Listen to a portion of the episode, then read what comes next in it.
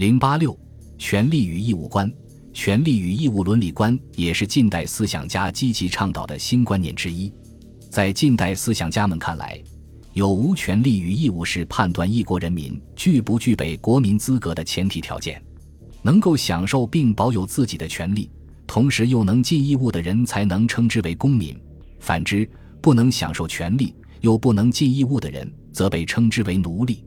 所以，奴隶与国民的区别在于：奴隶无权利，而国民有权利；奴隶无责任，而国民有责任；奴隶甘压制，而国民喜自由；奴隶尚尊卑，而国民严平等；奴隶好依傍，而国民尚独立。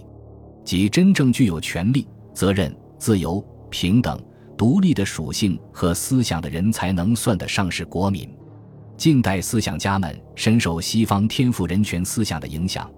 把个人能否享有天赋自然权利看成是其在国家中处于何种地位的标志，同时也把能否尽义务或是否具有义务观念看成是能否保有其天赋权利的前提。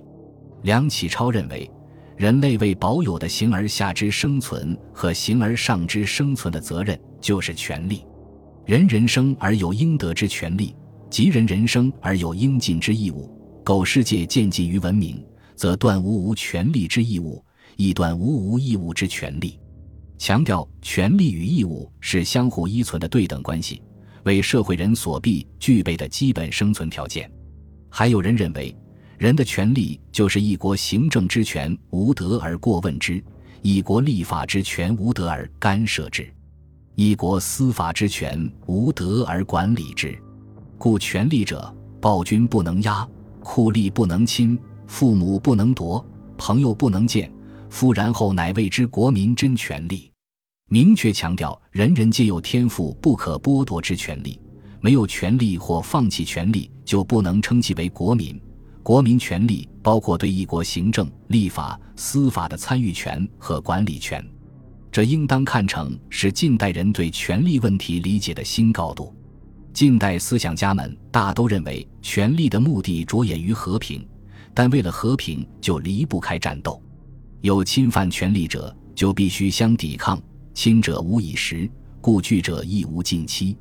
侵犯与保卫这一过程无始无终，所以维护权利就只有不断的竞争、抗争，以强力维护权利，才能最终享受权利。